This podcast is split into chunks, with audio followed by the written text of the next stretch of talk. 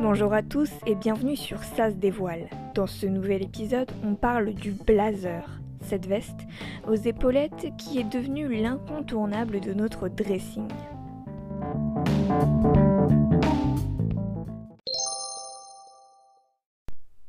Cette veste, vous savez cette veste qui va avec tout qu'on associe avec une robe, un jean, une jupe, un body et même un pyjama. Cette veste bien cintrée, un peu élégante, un peu décalée, avec des boutons dorés ou argentés, elle finit une tenue sans trop en faire.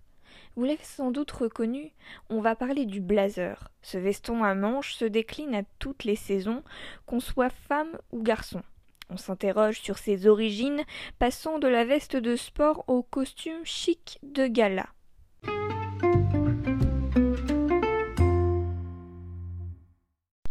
L'origine du blazer n'est pas clairement définie. Une chose est sûre, c'est que les reliques de cette veste seraient sportives. Le blazer vient du mot blaze, qui signifie briller, s'enflammer. Il y aurait quatre histoires qui débuteraient autour de la fin du XVIIIe et du début du XIXe siècle. La première porte en 1797. Le premier lord de l'amirauté de George John Spencer aurait donné le nom de son chien, Blazer, à son bateau. Oh nom d'un chien La deuxième se serait passée en 1820.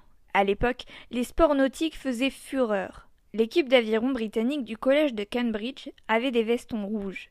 Ils étaient baptisés les Red Blazers, comprenez? Les flammes rouges. C'est logique. La troisième histoire, quant à elle, interviendrait en 1837.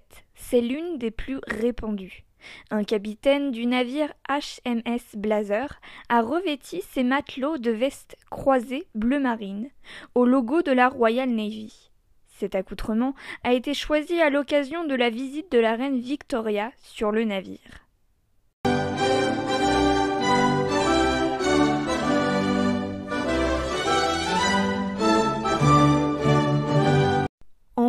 La quatrième histoire viendrait en 1870. En Amérique, les vestes des country clubs étaient appelées les Blaze. Avant son influence dans la mode, le blazer était porté pour les événements mondains, tels que les garden parties, les sorties ou encore les cérémonies.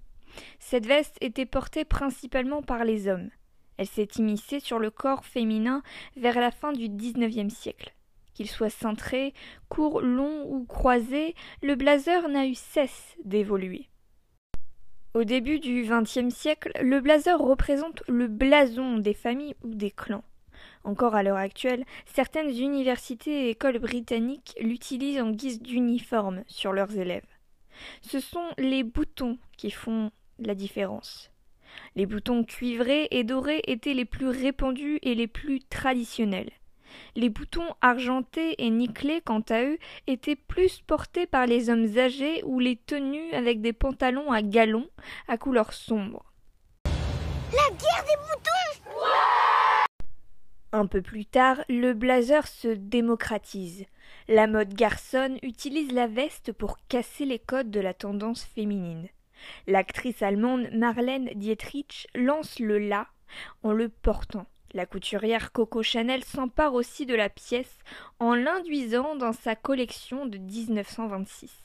On le glamourise en ajoutant des chapeaux ou de longs sautoirs.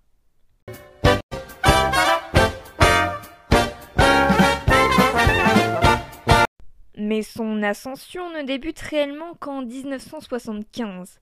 Giorgio Armani lance une collection de blazers pour hommes et le couturier Yves Saint Laurent révolutionne la veste en couvrant ses mannequins féminins. Un peu plus tard, c'est Andy Warhol qui lance un nouveau phénomène, celui du jean basket blazer. L'artiste britannique apparaît en public vêtu d'un simple jean et d'un blazer sur le dos. En 2000, le blazer reprend des couleurs. La firme Balmain colorise la veste aux mille facettes. Le blazer devient alors l'arme des soirées, un accessoire pour accompagner ces dames au milieu de la nuit.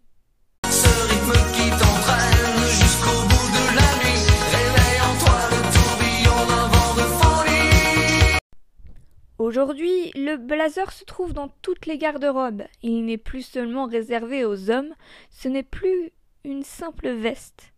On trouve le blazer en jupe et même en robe. Plus qu'un veston à boutons, il enflamme ces dames et messieurs en toute situation.